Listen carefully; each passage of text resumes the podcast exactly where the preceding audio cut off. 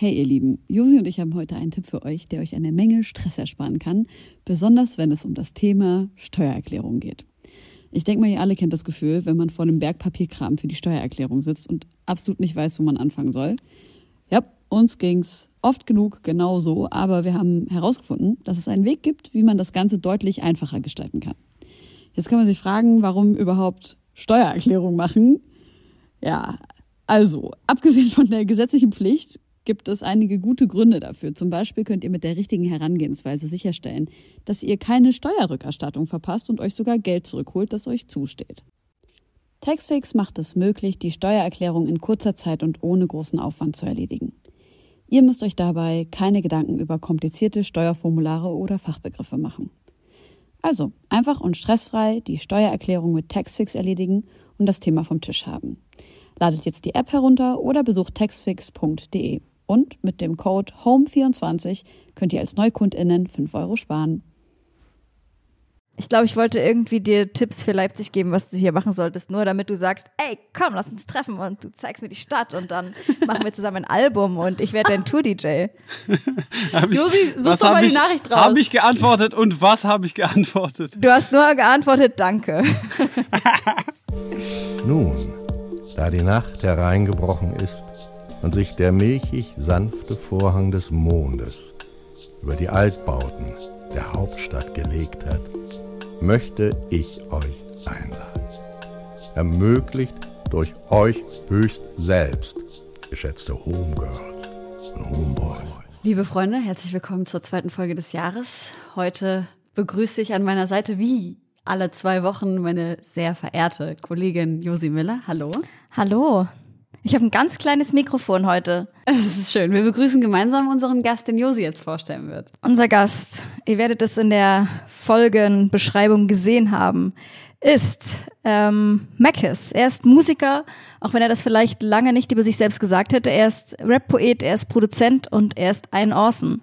Kommt aus dem Raum Stuttgart, hat sehr früh angefangen mit Freestylen, war zum Beispiel beim legendären Feuer über Deutschland dabei, moderierte das Splash mit Bartik, was ich überhaupt nicht wusste, crazy, macht auch im Theater rum und brachte mit Pool sein drittes Soloalbum mit vier Buchstaben raus.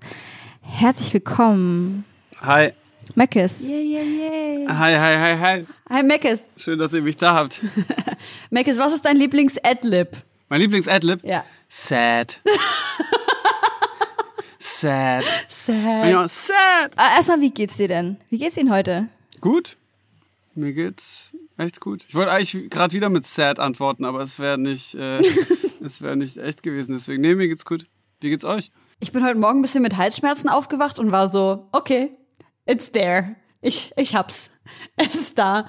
Äh, hab einen Schnelltest gemacht und es war ein bisschen irritierend, weil auf dieser, auf diesem, auf dieser Kassette ist dann wie so eine Flamme erschienen. Also sozusagen, es ist einfach ein negativer Test. Es, es sieht einfach nur aus wie so eine, wie so eine Spuckeflamme, die da so. Das ist immer ein gutes Zeichen. Flamme auf dem. Test ist perfekt. Und dann äh, habe ich bei meiner Ärztin angerufen und habe gesagt, jo, kann ich kurz vorbeikommen? Und morgen Abend haben wir das Ergebnis.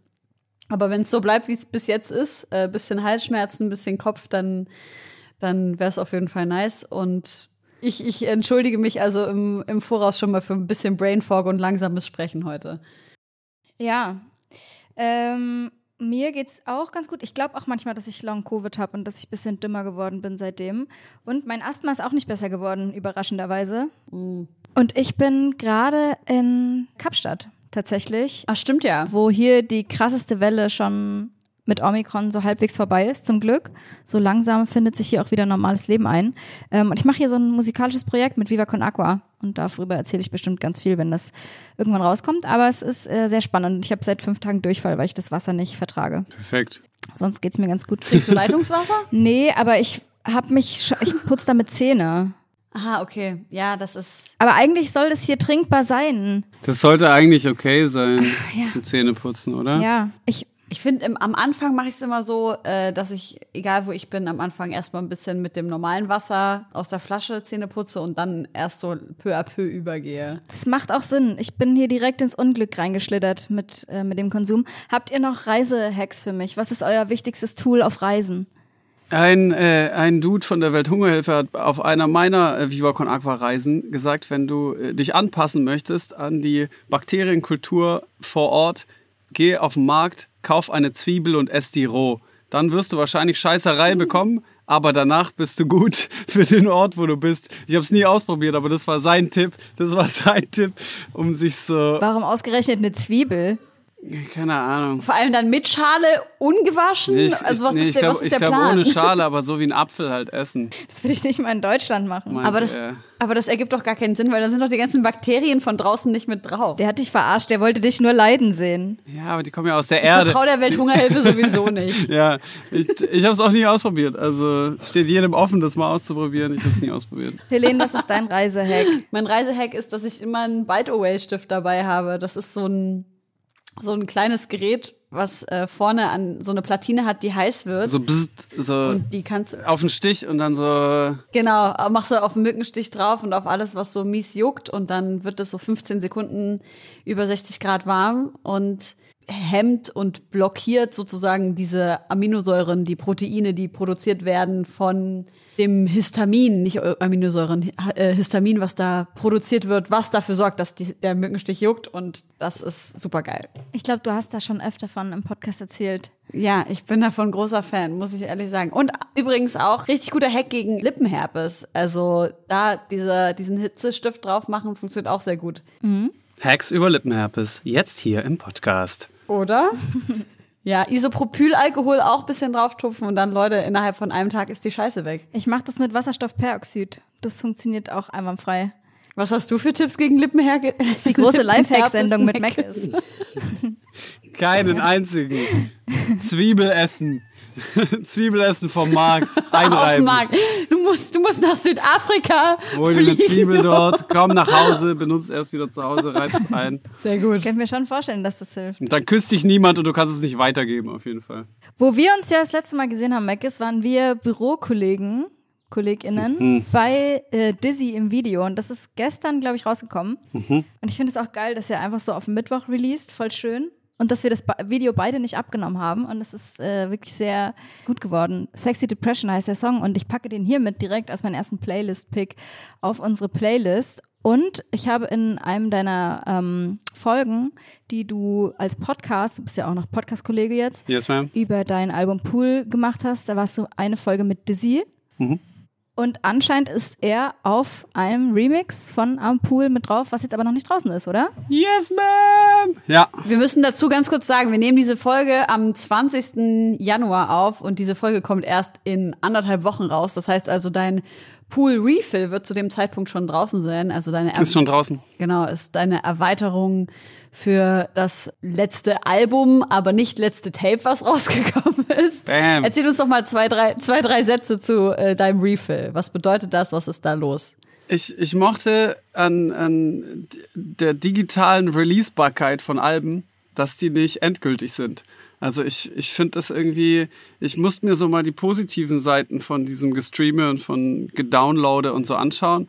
Und man kann einfach, wenn man eine Woche später, nachdem man das Album released hat, denkt, ah, okay, ich würde da eigentlich gerne einen anderen Track draufnehmen, kann man es einfach machen. Und so ist es wie so, ein, so eine neue Playlist zu Pool. Es sind ein paar altbekannte Tracks drauf, es sind drei komplett neue Tracks und drei Tracks geremixed, unter anderem am Pool Remix mit Dizzy, äh, Irre und Zero. Ähm, und aber auch andere Remixe und ja, irgendwie mochte ich es, dass man so dem so einen anderen Spin geben kann, dem Album. Ähm, und das habe ich getan.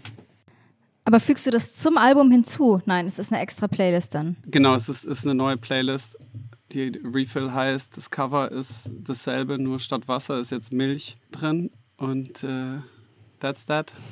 Und ist Pirouette ähm, auch einer der Songs, der schon dafür gedacht ist? Ist das schon ein Refill? Genau. Pirouette war der erste Song vom Refill und die Songs sind auch so mit in der Zeit entstanden, als ich Pool gemacht habe und waren ganz lang so im Rennen und irgendwann entscheidet man sich halt so für eine Playlist, was aber nicht unbedingt heißt, dass das so die einzige hätte sein müssen. Das habe ich mich gefragt. Warum hat der es nicht aufs Album geschafft? Der war, war kurz zwischendurch schon im Album gedacht und zwar so genau in der Mitte des Albums, wo es sich so wechselt. Vor Swimmingpool Augen war der eigentlich in, in meinem Kopf drin und so und dann irgendwie war es nicht das Gefühl. Deswegen habe ich ihn nicht rausgebracht. Und jetzt im Nachhinein dachte ich, hey, irgendwie hat, stimmt er doch schon und, und macht er, erzählt er so die Geschichte von dem Album so anders. Mhm. Und jetzt ist er draußen. Ey, ihr habt also beide, ähm, wart also beide als Schauspieler in, in diesem Musikvideo von Dizzy. Ja, ist eine grandiose Leistung, die wir da abgeliefert haben. Voll. Du warst auch meine Lieblingskollegin, wollte ich jetzt mal kurz sagen, dort am Set. Danke. Obwohl, es gab auch andere sehr, aber du warst schon die. Jetzt die, nimmst du das wieder zurück? Nee, nee, du warst schon die Lieblingskollegin. Obwohl, Obwohl. nee, doch, doch schon du. Du bist ja auch sonst als Schauspieler tätig, zum Beispiel in äh, der Serie Deadlines, mhm. die ja relativ erfolgreich ist. Und ich glaube, ist nicht auch jetzt herausgekommen, dass bald eine zweite Staffel geben wird? Yes, ma'am. Ja, er nickt. Ist das, ja. ist das, ist das äh, äh Secret oder? Ich, ich weiß nicht, wie es jetzt ist es nicht mehr Secret. Okay. Also falls ich es jetzt äh, ausgeplaudert habe, sorry, äh, sorry CTF Neo, aber nee, es, es wird eine zweite Staffel geben. Wie ist das denn für dich? Ich bin da so ein bisschen drüber gestolpert. Ich hatte vor paar Tagen ein Casting auch als Schauspielerin eben und saß da so da und dachte mir so, hm, ich glaube, ich möchte das gar nicht. Ich habe mich damit so eigenartig gefühlt, dass mir die ganze Zeit gesagt wurde, was ich für ein Mensch gerade sein soll, weil man spielt ja natürlich offensichtlich nicht selbst. Könnt ihr ganz kurz sagen, ja? worum es da so ein bisschen geht, also was du da spielst, weil ich habe es zum Beispiel nicht gesehen und ich glaube ganz in Deadlines. Ja, erzähl mal. Ähm, ich spiele den, also es sind, es geht um vier vier Frauen so zwischen ich sag mal so Anfang 30, Mitte 30 äh, und deren persönliche Deadlines. Also das sind die klaren äh, Hauptdarstellerinnen. Und ich bin der Langzeitfreund von einer. Ich bin so ein, so ein ganz, ganz korrekter, lieber Typ. Wir wollen alles richtig machen, äh, sind, geben uns sehr Mühe, woke zu sein und manchmal wird's grotesk, wie viel Mühe wir uns geben. So viel sage ich. Und es sind vier Charakter, ähm, sehr schön geschrieben von Johannes Boss, dem Showrunner, der auch Jerks gemacht hat mit Ulmen. Sprich, es hat auch so einen sehr, sehr lustigen Drüberhumor. Und äh, ist ein gutes Ding. Und wie hast du dich dabei gefühlt, als Künstler in so eine Schauspielerrolle einzutauchen? Ich, was du gerade beschrieben hast, das, das kenne ich irgendwie auch so die letzten zehn Jahre. So immer mal wieder war man so, so kokettiert mit Schauspiel oder wurde eingeladen und war so, wow, ich, ich weiß gar nicht, ob ich das will. Ich habe keine Ausbildung da drin. Ich weiß nicht, wenn ich in, in den Handwerkskoffer, den ich nicht habe, wenn ich da reingreife und eine Emotion rausnehme, weiß ich nicht, ob ich jetzt gleich eine Stunde hier äh, sitzen werde und heul, weil ich keine Ahnung habe, was ich da rausgeholt habe ja. oder ob ich oder ob ich so plötzlich jemand ganz anders, viel cooler bin, als ich bin und das annehme oder so. Man, man weiß ja nicht, wie, wie man damit umgeht, wenn man so mit seinem eigenen Charakter halt so rumexperimentiert. Ja. Für, für so einen kurzen Moment. Und äh, aber irgendwie so in, in den letzten ein, zwei Jahren habe ich mich da immer wohler gefühlt. Und vielleicht hat es damit zu tun, dass ich so so bis ein bisschen besser weiß, wo ich bin und wie ich auf zwei Beinen stehe und deswegen das einigermaßen besser geht. Aber es ist natürlich immer noch spooky und wird jedes Mal spooky bleiben. Aber ich mag diese Spookiness. Was denkst du denn, was dich so maßgeblich jetzt zu diesem Punkt geführt hat, an dem du sagen kannst, du weißt mehr, wer du bist, wo du bist und auf welchen zwei Beinen du stehst? Äh, oft genug nur auf einem Bein stehen, beziehungsweise auf, auf dem Boden liegen und das Gegenteil erfahren haben. Also ich glaube, es war so Trial and Error mit mehr Error bei mir und dann irgendwann, ich glaube, das kannst du mit dem Alter oder so, ich weiß nicht. Äh, irgendwie wurde es angenehmer und irgendwie war ich irgendwann okayer mit mir, was ich so voll oft nicht war. Ähm, aber ich kann dir jetzt leider nicht den, den Moment geben oder den coolen Ratschlag, wie, wie das geklappt hat. Das erinnert mich ein bisschen an einen Song auf deinem letzten Album. Was war es? Swimmingpool. Augen? Doch. Nein, doch. Doch, Swimmingpool Augen, ne? Wo du ja auch sagst, dass du wünschst, dass dein Gegenüber sich durch deine Augen sehen könnte. Und ich habe diesen Moment so oft in den letzten Monaten erlebt wie noch nie. Deswegen resoniert dieser Song am meisten mit mir. Ich wünsche mir, äh, dass ich den jetzt auf diese Playlist packen kann, Swimmingpool Augen. Dieses, man, man, man betrachtet einen Menschen und sieht irgendwie den, den Genius dieses Menschen, weil sie eine besonders krasse Künstlerin ist oder weil die Person besonders schön ist und die Person sieht sich einfach nicht selbst. Und ich habe selten so eine Ohnmacht empfunden gegenüber einem Menschen direkt, wie eben mit genau dieser Emotion. Ist das was, oder ein Ort, aus dem dieser Song auch herausstammt? Oder war das gar nicht so verzweifelt? Doch, absolut. Es war derselbe Ort. Das war so, ich, ich wollte es der Person an den Kopf schmettern, wie sie das nicht erkennen kann. So, wie großartig sie ist. Mhm. So, ich, ich wusste gar nicht, was ich, so, am Ende ist es dann halt ein Lied geworden, so, aber ja, irgendwie hat es mir selber auch, das, das Lied machen und so hat mir selber auch wieder mehr Selbstvertrauen gegeben, das Leuten auch viel öfter dann auch zu sagen. Also man, man macht es ja nicht, weil das ist auch irgendwie weird, besonders wenn man jetzt nicht ganz so nah ist oder so, denkt man immer, okay, wieso, wieso sagt die Person das jetzt? Hat sie irgendwelche Hintergedanken oder will sie damit irgendwas rummanipulieren oder irgendwie, ja. man, man nimmt es ja gar nicht mehr als so was Einfaches, Reines, wie es dann halt in, in vielen Fällen oft ist. Und ich habe mir auf jeden Fall, oder ich versuche es mir wieder anzugewöhnen, das dann auch viel häufiger zu sagen, selbst wenn ich dann der Weirdo bin, der da steht und das gesagt hat und das nicht irgendwie ankommt, aber lieber so, als dass man das nicht sagt, weil ja, ich glaube, es geht, geht vielen so, dass die gar nicht erkennen, wie großartig oder schön oder schlagfertig oder was es ich die sind, sondern die nur die Macken an sich sehen. Also es geht dir nicht nur um Äußerlichkeiten dabei.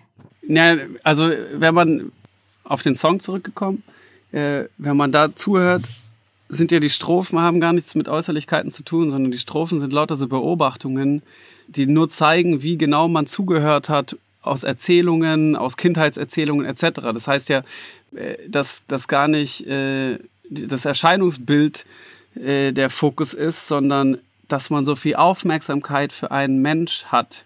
So. Und ich glaube, darum geht's viel mehr so, hey, ich, ich bin bereit, alle Aufmerksamkeit, die ich habe, dir zu schenken und nicht, ich bin bereit, dich anzuschmachten, weil du bist die schönste Person. Das on top. Das ist natürlich noch oben drauf, aber mhm. darum geht's nicht, sondern es geht um, um das Maß an Aufmerksamkeit, das man einem Menschen äh, gibt. Ich habe gerade so einen Podcast ähm, von mit äh, Dirk von Lotzo gehört, der bei Tokotronic ist und ähm, mein Freund hat mir äh, den empfohlen. Und da hat er gesagt, dass er in seiner ganzen Bandgeschichte noch nie einen Song über irgendeine Äußerlichkeit von einem Menschen oder von einer Frau speziell geschrieben hat. Und ich fand es voll spannend, dass er das gesagt hat, weil das ist mir vorher gar nicht so bewusst gewesen, dass ja auch immer zu sagen, oh, du bist wirklich eine wunder, wunderschöne Person und damit meine ich jetzt aber wirklich nur die Äußerlichkeit, ja auch schon wieder, ich will es nicht gar nicht sagen, diskutierbar ist oder eine Übergriffigkeit ist, aber es ist schon so eine Sache, worüber ich dann nachgedacht habe und dass ich das krass finde, dass er seit in weiß wie vielen Jahren Bandgeschichte noch nie eine Person irgendwie so beschrieben hat. Also auch nie, ob es jetzt um eine Frau geht oder er hat, weißt du, den Menschen, über die er geschrieben hat, nie irgendwelche Beschreibungen gegeben.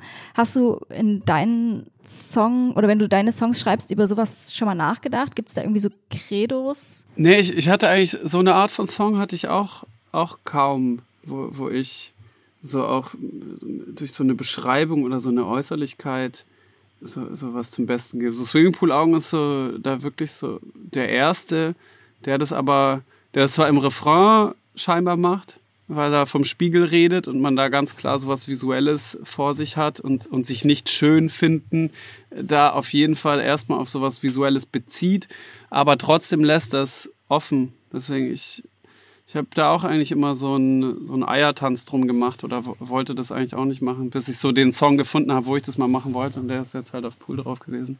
Ich wollte es eigentlich gar nicht zwingend ansprechen, aber wenn wir jetzt gerade bei diesem Thema sind, auf ähm, 1, 2, 3, 4, sagst du, wenn mich nicht alles täuscht, die Zeile. Ähm, die Bitchig-Zeile? Ja, genau. Ja, ja. Zitiere sie bitte nochmal. Manch, manche Frauen, die sich bitchig anziehen, sind wirklich Bitches. Wie hat der Künstler das gemeint? Dazu auch auf, auf einem äh, späteren Exclusive ist die Zeile übrigens drauf. Und manche Zeilen, die sich cringig anfühlen, sind wirklich cringig. Yep. So als, als eigener Kommentar drauf. Na, es, es geht davor, geht es erst darum, dass, dass nicht jeder, der eine Rolex trägt, weiß auch, wie man die Zeit liest. Ja, das ist, äh, da habe ich mich sehr, sehr angegriffen gefühlt von der, von der Zeile. Trägst du Rolex? Nee, ich habe keine Rolex, aber ich habe eine 60 Euro Uhr, aber ich tue mich wirklich sehr schwer damit, die Zeit zu lesen. Die Zeit zu lesen, oh shit. Ja. Dig Digitaluhrkind. Aber bitte zurück zu, zu bitchig. Ich habe es dann im Nachhinein, als ich mehr darüber geredet habe, so gemerkt, ah, okay, warte, das ist eine sehr mhm. eigene Sicht, aus der du diese Zeile geschrieben hast. Aber für mich ging es so, ich eröffne mit dem Rolex so eine Rap-Welt für mich, so, sonst rede ich nicht über Rolexes. Mhm. Mhm. Und sage dann, Sex, Gewalt und Sensation verkaufen immer noch die meisten Tickets. Was für den einen Realität ist, für andere Fake. Manche Frauen, die sich bitchig anziehen, sind wirklich Bitches. Das sind so die vier Zeilen. Mhm. Also erstmal ist es für mich diese Sensationswelt, die die Tickets verkauft, wo man überhaupt Bitch sagt und wo man Rolex trägt und so. Also das sind so die Vorzeichen davon. Und das heißt ja, dass manche Frauen, die sich bitchig anziehen, wirklich Bitches sind, also was auch immer. Äh er benutzt Anführungszeichen, möchte ich jetzt mal ganz also, kurz ja. zu äh, den Podcast-HörerInnen sagen. Da fand ich so, so das Interessante, wie man das sehen möchte, dass man da nur so wie so abschröpft, was bitchig sein könnte von einem Eisberg, der nicht bitchig ist. Und dass man da überhaupt abschröpft, finde ich so einen weirden Move, dass ich das so da drin haben wollte, dass ich wollte, dass man darüber stolpert, dass ich wollte, dass so man darüber sagt, was ist denn äh, bitchig und, und was ist überhaupt Bitchigkeit und so weiter und so fort. Und wie viel, und da sind wir bei dem, bei dem Ganzen in dem Song, wie viel davon ist so, so eine falsche Realität oder eine halbe Realität, worüber ja der ganze Song geht. Mhm. Ähm, und da wollte ich so, an dieser Leitplanke wollte ich so entlang schrammen. So, ich habe es oft so, als ich den Text so vor mir hatte und alle anderen Zeilen, und ich selber immer darüber gestolpert bin, über die Zeile und so, wie ich es dann später auch gesagt habe, so die Cringigkeit gefühlt habe habe ich so gedacht, nee, ich, ich, ich, möchte, ich möchte dann später im Podcast darüber stumblen, äh, wie ich es nicht genau erklären kann. Herzlich ähm, willkommen. Ähm, ja. Was ist denn also die Quintessenz? Was möchtest du sagen damit? Dass sich jeder Mensch anziehen kann, wie er will und, und das scheißegal ist. Ich habe das ein bisschen wie so. verstanden, wie so ein äh, toxisch maskuliner Kommentar in so einer Kommentarspalte bei Instagram, wo wieder über irgendeine Frau gesprochen wird.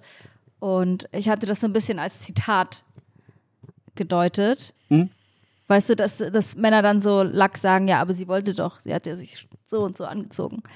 Aber so war es anscheinend gar nicht gemeint. Na, doch, für mich, für mich ist dieses ganze Ding wie so, wie unter diesen Vorzeichen, wie in so einer anderen Welt, wie in so einer Zitatewelt. Das trifft schon was so. Also, in, in dieser Welt, wo Sex, Gewalt, so die, die Tickets verkauft, in dieser Welt, wo man solche Sätze überhaupt sagt, wo sowas da ist. So, und ich glaube, es war auch so ein bisschen so ein komischer äh, Stolperstein. Ich, ich, ich wollte es wirklich als Stolperstein drin haben, weil danach kommen die Zeilen, die so die wichtigsten sind. Und ich wollte davor eigentlich die Leute wieder reinstolpern lassen, bevor ich über, äh, mhm. über das so erzähle, was, was für mich so der Kern in dem Song war. Helene, du guckst so skeptisch. Nein, nein, nein, ich bin, ich bin, ich bin dann mit dem Thema. nein, für mich ist es natürlich immer so, okay, ich glaube, ich bin für mich immer in so einem Zwiespalt zwischen, ja, Dicker, es ist halt Mucke und wir reden hier immer noch über Rap und für mich darf in Rap, also für mich und meinen persönlichen Geschmack, darf auch Raum sein in einem gewissen Rahmen für politische Inkorrektheit. Ja. Das ist dann was, was äh, stattfinden kann, damit man es diskutieren kann. Natürlich auch ähm, benutze ich in meinem privaten Umfeld Worte, die sicherlich politisch nicht korrekt sind. Ich benutze das Wort Bitch zum Beispiel auch. Obwohl ich mir natürlich darüber im Klaren bin, dass das SexarbeiterInnenfeindlich ist und dass das generell misogyn ist und, und sexistisch. Aber stolper dann natürlich darüber, wenn das in Musik stattfindet und vor allem eben in Musik von einem Künstler wie dir, der ja ganz offensichtlich keinen irgendwie harten Battle-Rap macht, nicht mehr zumindest, mhm. um, um da irgendwelche Leute zu beleidigen, um ja einfach nur einen Kampf zu gewinnen zwischen zwei Personen, die sich da eben in Handwerk miteinander messen. Aber das Aber war nicht deine Intention, um das abzuschließen da Battle, eine Battle-Rap-Zeile und jemand zu beleidigen, war nicht meine Intention. Ich würde gerne, wir sind jetzt ganz schön vom Thema abgekommen, weil eigentlich, wo ich nämlich einsteigen wollte, ist, dass wir gerade darüber gesprochen hatten, bisschen wie du der geworden bist, der du bist. Und bei mir im Leben zum Beispiel gibt es so einen ganz bestimmten Keypunkt, ähm, wo ich jemanden kennengelernt habe, der für mich so ganz wegweisend Steine gelegt hat. Nee, nicht Steine, hier Erbsen ausgerollt oder wie auch immer Erbsen man das ausgerollt? Sagt. Den Teppich ausgerollt. Erbsen, Erbsen, Erbsen ausrollen, glaube ich, sagt man. Ja. Genau, also der für mich damals die Erbsen ausgerollt hat. Warte mal ganz kurz, stopp, stopp. Ist das jetzt wirklich ein Sprichwort? Nee. Nee. Okay, gut. Ich dachte, ich dachte, ich bin jetzt wieder der Ausländer in der Runde, der mal wieder das klassische Sprichwort, dass ich die Erbsen ausrollen nicht kennt. Ich habe die Erbsen ausgerollt. Sorry, Josi, bitte. Ey, Ich meine, wann ist ein Sprichwort ein Sprichwort so? Jetzt ist es, Okay. jetzt ist es eins. Aber was ich sagen wollte, es gab für mich so einen krassen Punkt im Leben, so eine, so eine Kennenlerngeschichte und ab da habe ich mit Auflegen angefangen. Und Auflegen hat zu allem anderen geführt, glaube ich, was ich jetzt mache. Producing, äh, Podcast, der ganze Bums, den ich noch so rundrum mache und ja auch seit 15 Jahren mache. Und ich wo wollte von euch wissen, ob ihr solche Keypoints habt und was auch euer Alternativleben gewesen wäre. Ich kann das bei mir auch ganz kurz abkürzen, abkürzen. Wenn ich den, wenn er mir die Erbsen nicht ausgerollt hätte, wäre ich wahrscheinlich irgendwo so eine Eventmanagerin und würde in, bei Zwickau irgendwelche komischen Sportplatz-Events selber organisieren und dann hätte ich so ein Banner, wo da würde mein Name draufstehen und dann würde ich das übelst geil finden. Aber zum Glück ist all das nicht passiert. 100.000 Prozent, Josi. Ja, wie, was, wie war Ich das, seh's. was ist euer Alternativleben, Meckes? Vielleicht willst du kurz anfangen. Da fange ich äh, erst an, wer diese Person vielleicht bei mir war. Das war äh, ein Nachbar, als ich noch zu Hause gewohnt habe, als ich so gerade mit so Musikzeugs angefangen habe, vielleicht so 15, 16 war, noch zur Schule gegangen bin. Und meine Eltern haben das nicht, für die war, das nichts. Die haben das nicht, die haben Musik nicht ernst genommen. So. Meine ganze Familie hat nichts, so, die kommt nicht aus so einem Kunstkontext oder so. Die haben so, was ist denn das für ein Scheiß? Die haben das nicht, nicht ernst genommen. Und irgendein random Nachbar, der so in der Kleinstadt Kornwestheim, in der ich groß wurde, auch als, als äh, Bürgermeister kandidiert hat, aber krass verloren hat und so, also so ein, so ein eigenwilliger Typ. Der kam irgendwann mal so auf der Straße zu mir und hat so gesagt, hey, ähm, du machst diese Musiksache, ne, habe ich mitbekommen. Ich war so, ja, äh, der so, hey, voll gut, mach's weiter. Vielleicht könnte es ja mal das sein, so, was du halt machst, so, mit dem du dein, dein Geld verdienst und so. Wie alt warst du da? Ich kann es dir nicht, nicht genau sagen. Ich würde so sagen, so 16, vielleicht 17, so um, um so einen Dreh. So. Also zwischen 15 und 18, würde ich sagen. Und, und ich weiß noch, dass ich so gedacht habe, hä? Das kann man machen? Das ist auch ein Weg? Das war richtig wie für mich so, wirklich? So, hä? Der komische Typ, der Bürgermeister werden will und es nicht schafft, sagt mir, ich kann auch Musik machen? Mega. Das ist ja, das ist ja crazy. Und es war wirklich, also ich kann mich daran erinnern, dass es zum ersten Mal war, dass ich das so als, als Gedanken überhaupt hatte, weil so aus meinem Elternhaus oder näherem Umfeld, da war das, da galt das als nichts. Das, hat, das war halt nichts. Vor allem, wie krass das eigentlich ist, dass man, wenn man jetzt aus Erwachsenenperspektive guckt und sich denkt, ja, man würde jetzt nicht zu irgendeinem jungen Menschen hingehen und oder noch jüngeren Menschen hingehen und sagen, ja, äh, bleib dran, weil das man denkt sich so, das ist so redundant. Das ist doch klar, dass man so, ja, natürlich will die Person irgendwann mal damit Geld verdienen. Wie krass, dass so eine eigentlich banale Aussage so viel bei dir bewegt hat. Voll. Was wäre dein Alternativleben? Gute Frage. Zu dem Zeitpunkt, weiß ich nicht genau. Irgendwann später habe ich mir gedacht, dass ich eigentlich gerne Psychologie studiert hätte. Das wäre vielleicht ein Alternativleben, aber sicher nicht zu dem Zeitpunkt. Da gab es keine. Wärst du gern Therapeut geworden, aber? Irgendwie auch. Also Ich sehe das. Ich hätte gern, ich hätte gern einfach viel darüber gelernt, ja, danke. Äh, und, und wo es dann genau, ob so Therapeut oder irgendwie da so wissenschaftlich dran rumarbeiten, fände ich, hätte ich beides wahrscheinlich. Bleib da dran. cool. Vielleicht mache ich es auch noch auf meine alten Tage. Ich habe mir das immer Das so gesagt. nice. Vielleicht Mach das. kommt noch das Fernstudium und so, und dann baller ich es mir noch rein. Was würde der Bürgermeister dir dazu sagen? Der wird sagen, so, jetzt hast, jetzt hast doch was gefunden, mit dem du dein Geld verdienst und jetzt machst du es weiter, weil das ist zu unsicher, das jetzt nochmal zu wechseln. Weißt Markus? So, viel Glück. Das wird das sein. Ey, ich sehe dich voll als Psychotherapeut, weil meine erste Erinnerung an dich ist, Helene und Meckes stehen auf dem Open Air Frauenfeld irgendwo im Backstage. Ich glaube, das ist locker acht Jahre her oder sowas. Ja, und du guckst mich mich an und hörst mir zu, ähm, wie ich über irgendeinen Herzschmerz, den ich damals hatte, erzählt habe. Shit, I had to be Du very drunk, I think. Und du hast wirklich, wieso? Würdest du mir sonst nicht zuhören oder was willst du mir damit sagen? Nee, nee, aber ich kann sehr gut zugehören, wenn ich getrunken habe. Ah, okay, sehr Aber du gut. kannst dich, achso. Du hast auf jeden Fall gute Ratschläge gegeben. Ich erinnere mich Echt? noch daran. Ja.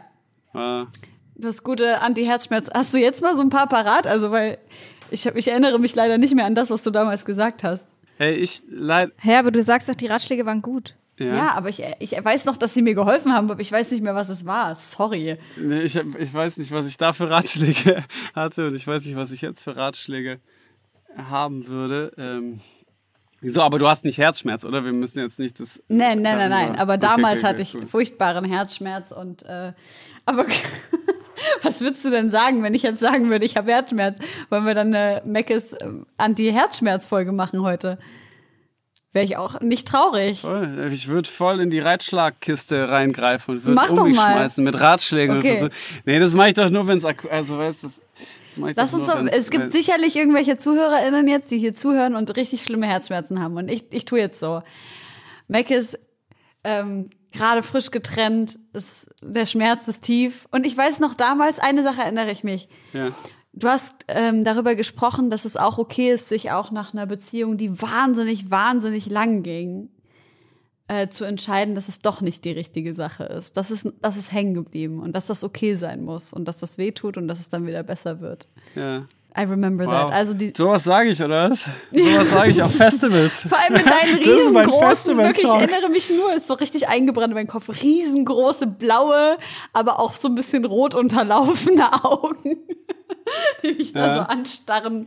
Ich, ich weiß nicht, was. Ich, wie gesagt, ich glaube, dass ich nur diese empathischen Ratschläge in dem Moment habe, wenn ich auch Okay. spüre, dass das irgendjemand braucht. Ich glaube, ich kann die nicht so als so Ratgeber in einem Podcast raus. Ich bin keine Schauspielerin. heizen. Das war, das war mein, mein, mein, versag, mein versagtes Casting heute. Ich kann es einfach nicht gut genug schauspielen. Ich habe einfach auch gerade lachend erzählt, ich bin gerade frisch getrennt.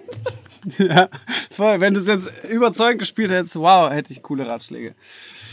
Wir probieren das noch mal später. Aber was ist dein, was sind deine Keypoints gewesen, Helene?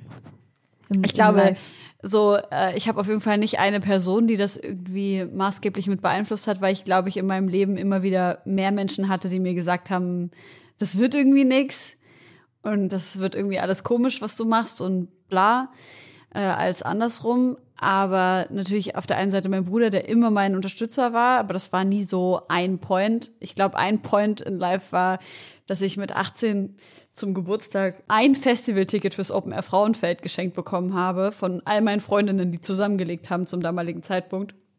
Und dann habe ich gesagt, okay, ist ja ein bisschen scheiße, aufs Open Air Frauenfeld in die Schweiz alleine zu fahren. Wir waren halt alle broke damals ähm, und konnten uns nicht einfach so ein zweites Ticket leisten. Und dann haben hab ich ähm, gesehen, dass es ähm, Frauenfeld auf Facebook so einen Contest gemacht hat, wo du halt ähm, rappen konntest und dann der Gewinner oder die Gewinnerin bekommt halt äh, ein Ticket. Und dann habe ich da mitgemacht, hab gerappt, hab mir so einen klassischen Wu-Tang-Beat rausgesucht und hab da einfach irgendwie drauf gespittet.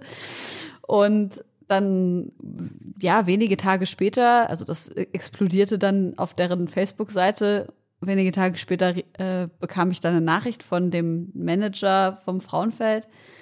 Und ähm, der hat mir dann, glaube ich, sieben oder acht Tickets für mich und all meine Freundinnen geschenkt.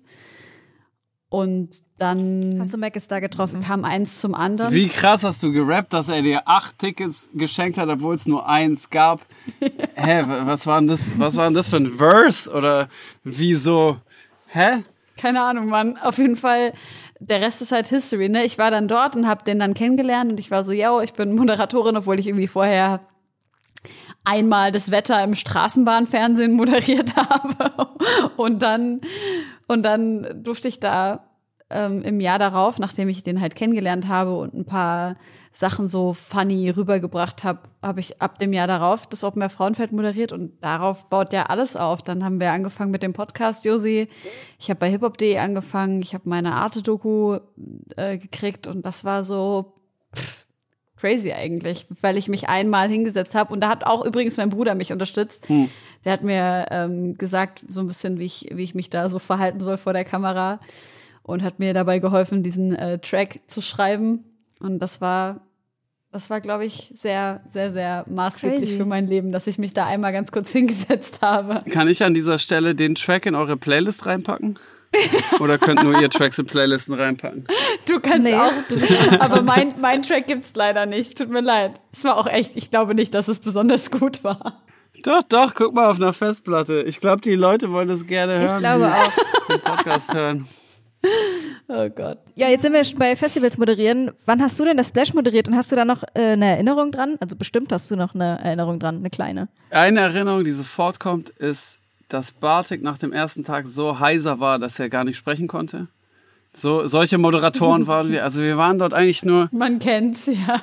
wir, wir waren dort und, und haben so vielleicht so Opening-Slots gespielt, als ist und Plan B und vielleicht ein Jahr nicht, aber wir wollten halt jedes Jahr dorthin und äh, Splash-Action haben. So.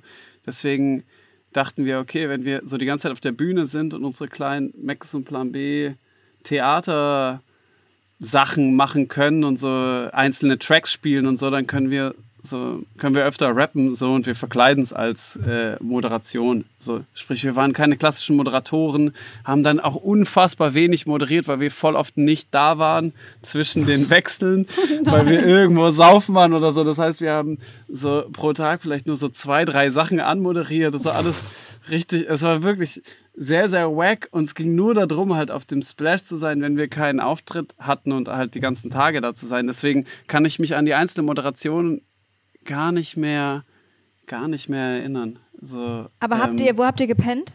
Ich glaube, wir haben da ein Hotel bekommen als, als offizielle Moderatorin des Splashs. Ja, ich glaube, das waren nämlich meine ersten Splash-Jahre. Ich erinnere mich aber so super dunkel. Das war ja noch Halbinsel Puch. Ja. Funky Moderatoren. Da war äh, Jay-Z und Missy Elliott Headliner und Freundeskreis oder so. Falls du dich erinnern kannst. Jay-Z weiß ich noch, 2006. weil, weil Bartek so war der größte Jay-Z-Fan und ich, ich weiß noch, wie er kurz vorm Heulen war, als Jay-Z auf die Bühne gekommen ist und das alles für ihn bedeutet hat.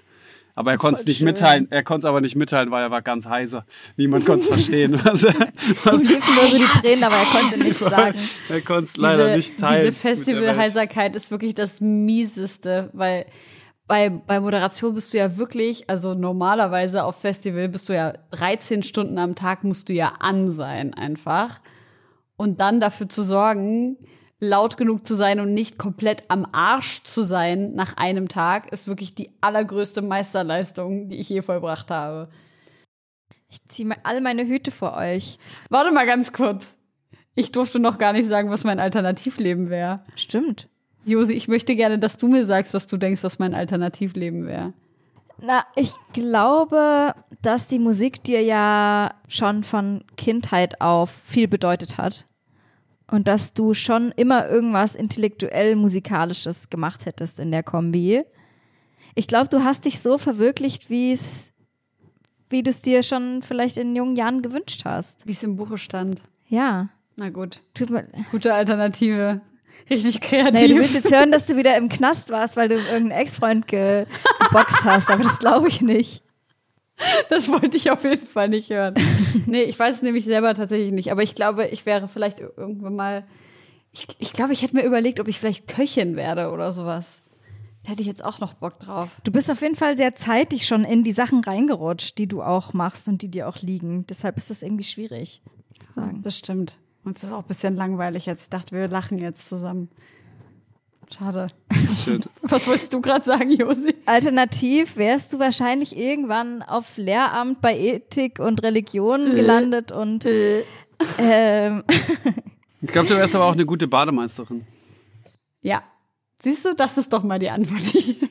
Aber das Blöde ist ja, BademeisterInnen können ja meistens nur, ähm, nur saisonal arbeiten. Was mache ich dann im Winter? Es gibt auch Hallenbad. Ja, aber die meisten, die meisten sind ja im Freibad, weil es ja so viele BademeisterInnen gibt. Ist es dann ein Problem, die sind dann arbeitslos im Winter. Da habe ich mir noch nie drüber Gedanken gemacht. Oder Konditorin. Ich glaube, ich wäre eine phän- phänomenale Konditorin geworden. ja, vielleicht auch irgendwas mit ähm, Autofahren, Testfahrerin für irgendwelche neuen Elektroautos, die es damals noch nicht gab.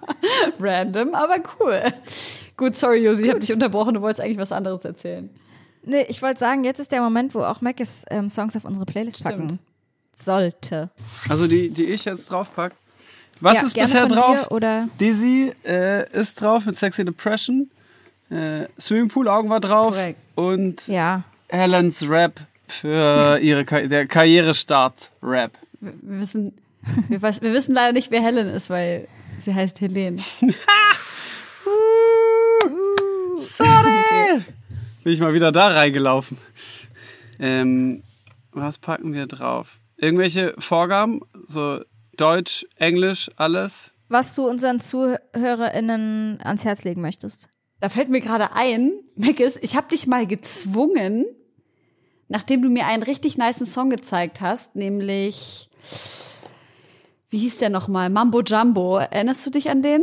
Ah, äh, Genau, Tierra Whack war das, ja. genau. Den hast du mir gezeigt und ich war dann so, ähm, ich dachte so, was hat der für einen phänomenalen Musikgeschmack? Und dann habe ich dich gezwungen, mir in mir irgendwie dein, deine private Playlist, den privaten Playlist-Zugang zu geben. Jetzt suche ich das gerade, weil da, das Next heißt die. Okay, ja, die ist sehr, sehr alt. Next. Das war zu Orsons, auf irgendeiner Orsons-Tour. Genau. What's goes, Ihr wart what's auf jeden next. Fall alle betrunken. ja, Genau. Ach so, doch, doch, ich weiß noch, das war das, wo ich Falafel mitgebracht habe. Erinnerst du dich? Hier in Leipzig. ja, Genau. Da habe ich dich gezwungen, mir das zu sagen. okay. Ey, da fällt mir auch gerade ein, ich habe, glaube ich, dir, Mackes, als du mal in Leipzig gespielt hast, vor acht Jahren eine übelst cringigen Insta-DM geschickt. Können wir die bitte raussuchen? Kann ich die in die Playlist packen? ähm, es war keine Sprachnachricht. Ah, shit. Ich glaube, ich wollte irgendwie dir Tipps für Leipzig geben, was du hier machen solltest, nur damit du sagst, ey, komm, lass uns treffen und du zeigst mir die Stadt und dann machen wir zusammen ein Album und ich werde dein Tour-DJ. Josi, such doch mal die ich, Nachricht raus. Habe ich geantwortet und was habe ich geantwortet? Du hast nur geantwortet, danke. auf meine ganzen Tipps. Josi, such doch mal die Nachricht raus. Jetzt. Ja, ich kann das raussuchen. Packt ihr was auf die Playlist? Habt ihr Betteroff gehört? Habt ihr sicher auf dem Schirm, oder? Mögt ihr das? Kennt ihr das? Ja. Kenn ich nicht. Ja, sehr. Steht, ist schon auf unserer Playlist, Helene. Du darfst nicht sagen, dass du es nicht kennst. Ich kenne das voll. Also es ist schon auf eurer Playlist? Okay. Dann werde ich den nicht draufpacken, weil sonst hätte ich ihn draufgepackt. Aber welchen Song? Wahrscheinlich Dussmann. So. Ja, der ist als, schon drauf. Als Türöffner ist das auf jeden Fall nicht, nicht verkehrt. Okay, dann, dann gehe ich ganz woanders hin. Und zwar Paul Simon möchte ich gerne auf der Playlist drauf haben. Mit 50 Ways to Leave Your Lover. Junge. Paul Simon, was, was ist das für ein Genre? Das ist doch. very Paul far Simon away. ist das Genre, ja, ja, Paul Simon ist das Genre, das vielleicht unsere Eltern gehört ha haben könnten. So, ich weiß nicht, ob meine Simon und Garfunkel, also ich glaube, meine Eltern hatten so eine Platte, bestimmt. Geil. Und hast du noch einen Song von, von deinem, von deinen, all deinen Songs, also ob neu oder alt? Was ist du, dein Lieblingskind? Ja, genau. Was ist dein Lieblingsbaby? Vielleicht, und weil wir, weil wir vorhin so viel äh, über 1, 2, 3, 4 äh, und stumble ich über die, die Bitches-Zeile, hör mir doch den 1, 2, 3, 4 Remix ohne Bitches-Zeile, aber mit Nice. Features, und zwar von, von Edgar Wasser, von Fat Tony und Danger Dan. Oh, geil. Und Krass diese, Features. diese 1, 2, 3, 4 Version ähm, würde ich sehr gerne in der Playlist wissen. Edgar Wasser. Großartig. Der ähm, bringt auch ein neues Album raus, wenn er uns nicht alle belügt. Bin ich auch sehr gespannt drauf. Scheiße, Mann. Edgar Wasser ist wirklich eigentlich der beste Mensch im Universum. Das kann ich jetzt mal so sagen, wie es ist. Ehrlich? Ähm, mhm. Ja. Schon. Für ja. mich ein bisschen Und attackiert jetzt. Achso, nein, tut mir leid. äh, Nein, bitte erzähl doch. Ne, so im Rap-Kosmos. Ich, keine Ahnung. Ich habe selten jemanden so reines und gutherziges getroffen. Das ist aber schön. Und dazu nett und lustig und intelligent. Das ist eine Hört, hört. richtig tolle Ja. Lobeshymne. Ich habe einen richtigen Edgar Wasser-Crush. Ja. Ich wollte gerade sagen, Ähm, du kannst vielleicht so, äh, so Heiratsvermittlung für ihn machen. Alle, Fat Tony ist aber auch ein super Typ. alle heiratswilligen Personen, auf Tour war. Ja. die Interesse an Edgar Wasser haben, sollen sich bitte bei Josi melden. Ich möchte auch noch einen Song von dir draufpacken, Mackes. ja. Und zwar von deinem Exclusive Tape. Heißt es Exclusive oder Exclusives? Das ist offen. Das ist offen. Okay. Ich würde gerne Exclusive äh, Tape. den, den, den ersten Track draufpacken, nämlich Exclusive Numero Uno. äh, komische Zeiten. Der hat mir, der hat mir sehr gefallen. Vor allem, weil ich das so witzig fand, dass ähm, das genau zu so einer Zeit rausgekommen ist, wo alle die ganze Zeit in den E-Mails geschrieben haben, hallo, ich hoffe, es geht dir gut in diesen komischen oder merkwürdigen Zeiten. Deswegen ganz wunderbar. Und ich habe mich die ganze Zeit über diese weirden E-Mails aufgeregt. Ja, voll, das stimmt. Ähm, Josi, hast du die, die Nachricht eigentlich gefunden, die, die Instagram-Nachricht?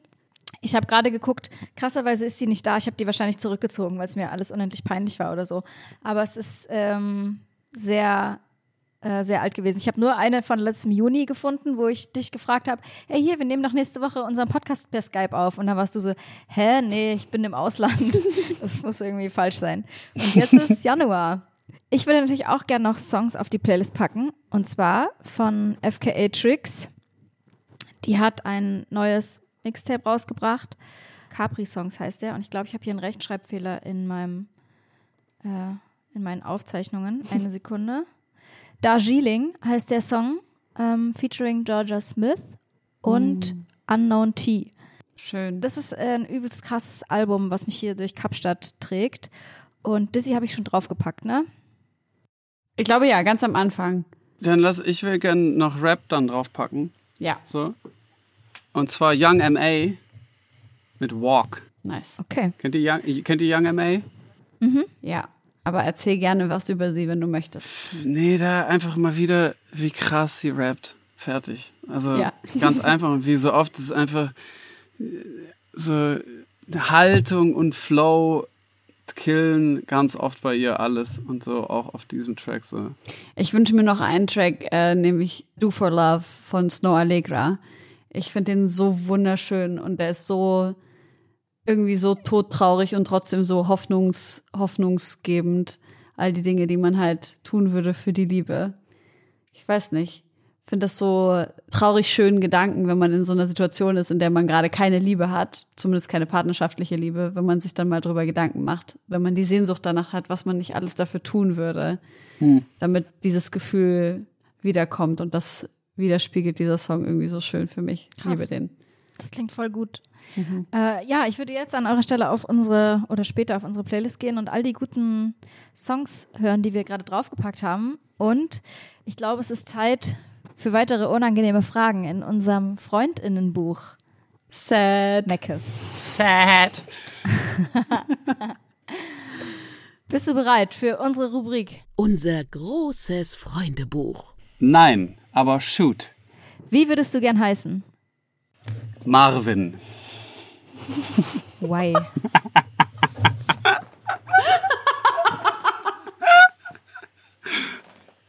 Liebe ich. Ja. Ich weiß auch ja, nicht, wo okay. es gerade herkam. äh, aber Marvin. Gut. Dein Sternzeichen. Jungfrau. Dein Lieblingsessen. Palatschinken. Uh, dein, Lieblings, Wirklich? dein Lieblingsort. Österreich. Ich würde gerne aufhören mit. So für immer oder so temporär? Ent entscheiden Sie. Ich würde gerne aufhören mit dem Handy. Verstehe ich. Ich bin dankbar für. Alles? Ja, das ist eine Runde, wie ich mir das vorstelle. Das beste Tier der Welt. Das beste Tier der Welt? Äh, Erdmännchen. Gibt es da eine besondere Verbindung oder einfach so?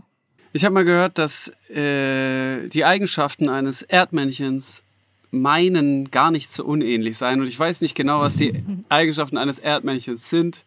Ich habe es dann mal gegoogelt, dachte ich, okay, sieht genau aus wie ich. Wahrscheinlich ging es darum. Äh, und dann habe ich so gesehen, dass die äh, irgendwo in der Landschaft sind und einfach nur gucken. Und oft mache ich genau dasselbe. Deswegen, ich, ich sympathisiere mit Erdmännchen. Let's go Erdmännchen. Lieben wir. Fair. Die zehn spannendsten Fakten über Erdmännchen möchte ich hier kurz vortragen. Erdmännchen werden bis zu 29 Zentimeter groß. Der Schwanz des Erdmännchens wird bis zu 24 Zentimeter groß. That's what's up. Äh, Erdmännchen leben in Gruppen von bis zu 30 Tieren. Erdmännchen fressen am liebsten Insekten. Die Füße der Erdmännchen sind unbehaart. Was sagen wir da dazu? Hey, bisher alles, alles Treffer. Nur Treffer, Treffer, Treffer, Treffer. Die Augenhöhlen der Erdmännchen machen mehr als 20 Prozent ihrer Schädellänge aus. Bam. It makes sense, right? Erdmännchen bewohnen gern von Erdhörnchen verlassene Höhlen. Erdmännchen bellen bei Gefahr. Erdmännchen werden rund sechs Jahre alt und können ihre Ohren schließen, damit beim Graben kein Sand eindringt. That's me. You talking about me? Das ist voll sweet. Jetzt hätte ich gern eins. Immer nach solchen Erzählungen hätte ich gern eins davon. Ich hätte gern, wenn, wenn ihr irgendein Tier domestizieren könntet, ohne dass es scheiße ist, welches wäre es? Und dass es dann mit euch wohnt und so bei euch ist immer. Capybara. Und was? Ganz Capybara, das größte Säugetier der Welt, was mit allen richtig gut befreundet ist. Es ist lieb, es ist schmusig, es ist nicht anstrengend.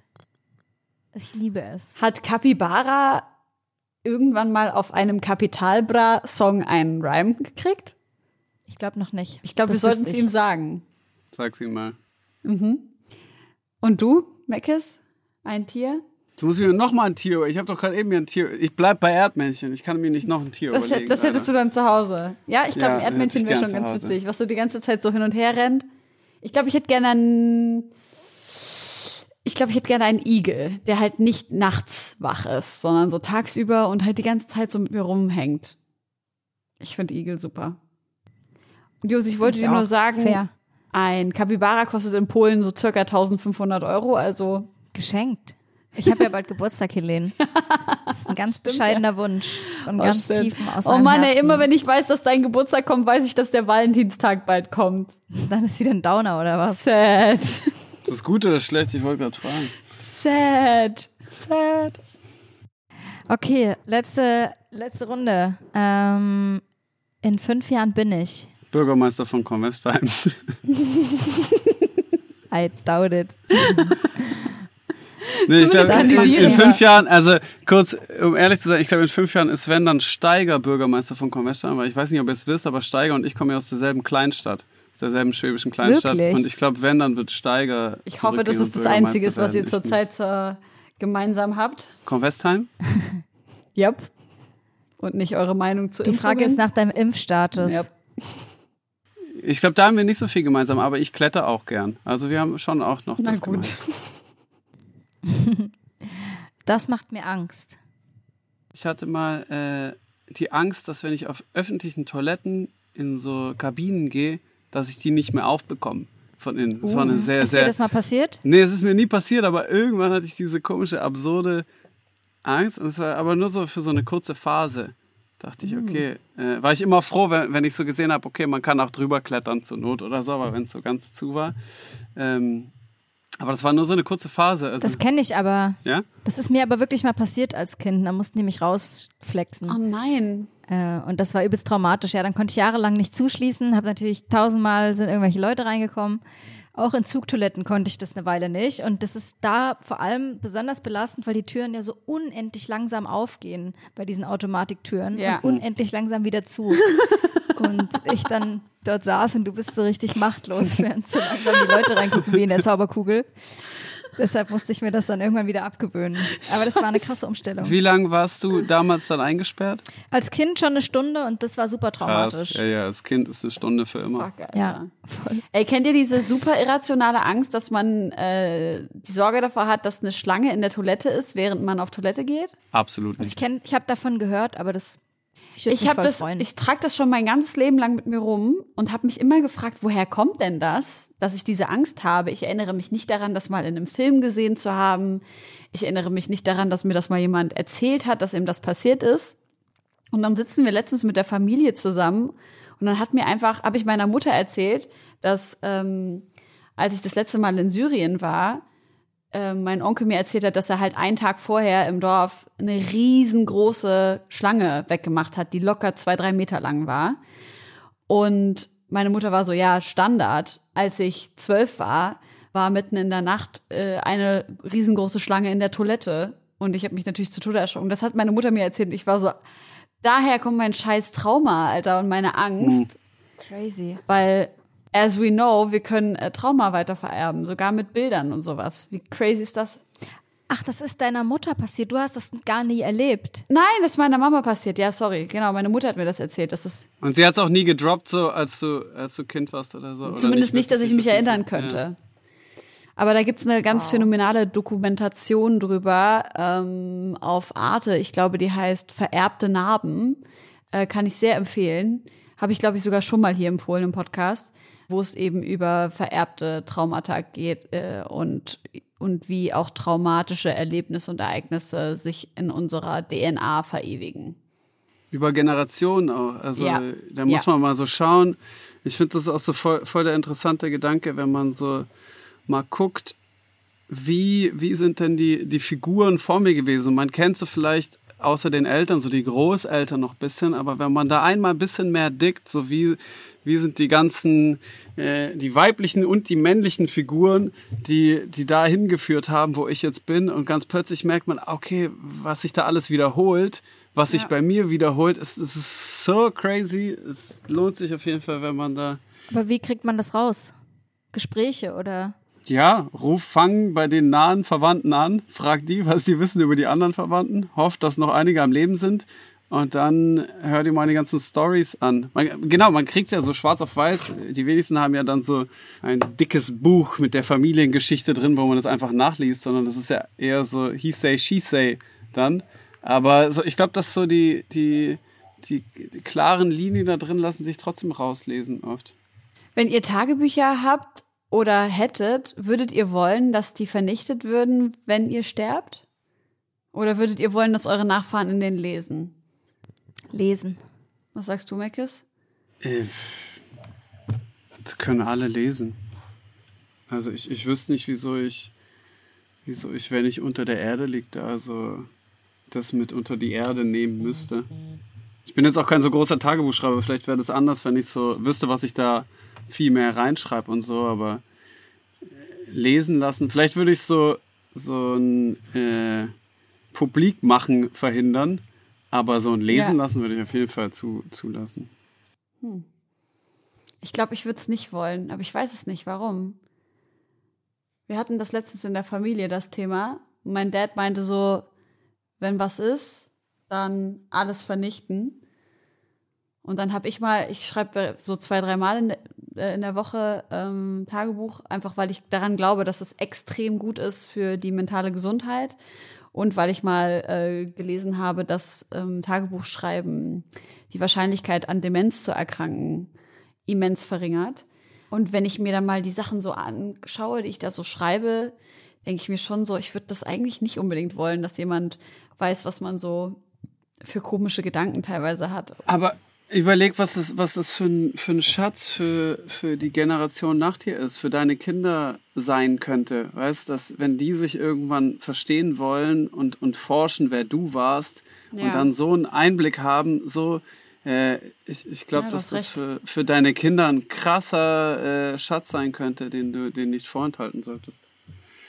Scheiße, du hast recht. Ja, Na gut, Weil das ist ja überzeugt. genau das, dass ich jetzt sage, ja, wie soll ich, ich habe mich auch gefragt, die Großelterngeneration oder die Generation davor haben ja auch viel erlebt teilweise und glaube ich gar nicht so immer offen darüber gesprochen. So, ich meine, Psychotherapie ist, ist noch nicht so unendlich alt, äh, zumindest jetzt hier in Deutschland.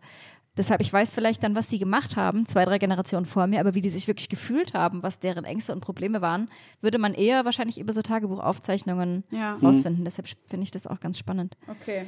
Okay, ich mach's. Gut. Voll. Okay. Gib, gib der nächsten Generation die Chance, das besser zu machen. Ja, Da braucht man voll. Insights. Scheiße, stimmt. Und meine ganze Weisheit, die ich jetzt schon mit meinen 27 Jahren mit mir rumschleppe, die, die muss auf jeden Fall verbreitet werden. Sad. Sad. Ich habe übrigens, seit ich hier angekommen bin, ich weiß nicht warum, tränende Augen. Ich glaube, weil mein ähm, im Flugzeug waren meine Augen so trocken und jetzt habe ich so eine Tränenüberproduktion und ich tupfe die die ganze Zeit mit meinem Mikropuschel ab. Und ich will, dass die Leute, weil du das hier gerade aufzeichnest, dass sie nicht ständig, ständig denken, ich drück mir das Mikro ins Auge, sondern Ich würde, ich freue mich auch ab. einfach darauf, wie das sich dann anhört im Nachhinein. ja. So ein leichtes.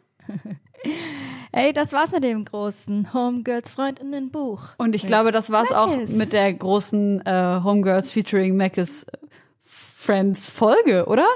Ja, Ja. Mackes, was steht jetzt noch an? Deine äh, Refills sind draußen. Ja. Hört die an. Das steht an. Tut es. Hört doch mal die Refills an. Die sind ja jetzt schon draußen. Bisher nur, nur Refill anhören, wenn ihr äh, mal wieder live zu Hause on demand live haben wollt, dann könnt ihr mein Pool-Opern-Konzert anschauen. Und ich arbeite an neuen Sachen, ähm, die ich hiermit aber nicht Punkt. Verrate. Und was ist mit, okay. mit so neuem Orson-Stuff? Darf man da irgendwas erwarten oder was, was, was geht?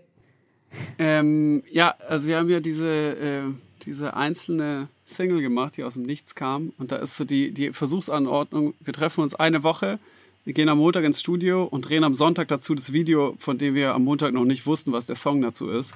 Geil. Äh, so, ist Oliven, so ist Oliven entstanden.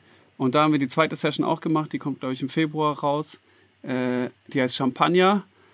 Und da machen wir die nächste Session auch demnächst. Und vielleicht werden wir da auch mal den Prozess äh, festhalten. Bisher haben wir es nur für uns gemacht. Das ist auf jeden Fall sehr weird, weil wenn du am Mittwoch denkst, ah, ich weiß nicht, ob der Song so geil ist, ist so die Frage, okay, fangen wir noch mal einen an oder shit, so. Und, und die Leute, die die Videos machen, sind so, ist es jetzt der Song, zu dem wir drehen und so. Das ist auf jeden Fall eine sehr intensive Woche, äh, war das jetzt schon zweimal. Genau, das ist das, was wir, also wir arbeiten nicht an einem Album, aber wollen vier solche Sessions machen. Das finde ich mega geil. Was für eine nice Idee. Klingt auch einfach nach viermal Klassenfahrt. Ja, aber sehr stressige Klassenfahrt. Verdammt. ja, ey, da freuen wir uns drauf und äh, hören natürlich die Songs und alles, was auf unserer Playlist ist. Und ich würde sagen, hiermit wir ja, durch. Lass danke schön. Jetzt Thanks for having me. An Strand. Ja, geh an Strand. Danke, dass du da warst. Megis, wo bist du gerade in Berlin? Danke, dass ihr mich hattet. Ich bin in Berlin, ja. Sehr schön. Dann äh, viel Danke, dass ihr mich hattet. Thanks for having me. Schlecht übersetzt. Schön übersetzt.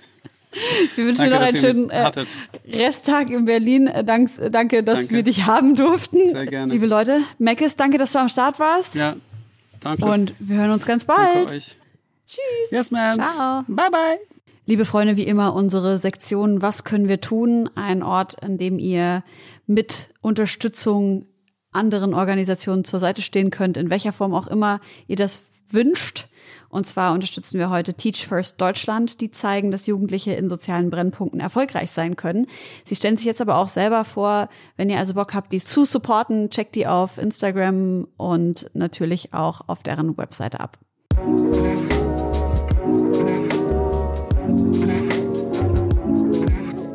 Wir sind Teach First Deutschland, eine NGO für Bildungsgerechtigkeit. Unser Ziel ist es, bildungsbenachteiligte Kinder und Jugendliche dabei zu begleiten, ihren Weg in die Zukunft erfolgreich zu gehen. Wir wollen erreichen, dass sie gute Bildung erfahren, und zwar unabhängig von ihren Startbedingungen. Unsere Mission ist es deshalb, Menschen zu finden, die die Welt verändern möchten. Menschen, die Schülerinnen zum Erfolg führen und sich für ein gerechtes Bildungssystem einsetzen. Wenn ihr also einen guten Hochschulabschluss mitbringt, das Herz am rechten Fleck habt und euch für Chancengleichheit von Beginn an und zwar im Bildungssystem engagieren wollt, dann könnt ihr euch der Challenge stellen, bei uns als Fellows zwei Jahre lang euer Gehalt mit einem sinnstiftenden Job zu verdienen. Dafür profitiert ihr zudem von unserem erstklassigen Leadership-Programm, bestehend aus individuellen Coachings, Mentoring, einer Sommerakademie zur Qualifizierung mit anderen Fellows und viel mehr. Mach was, was dich und andere weiterbringt und bewirb dich jetzt als Fellow für Teach First Deutschland.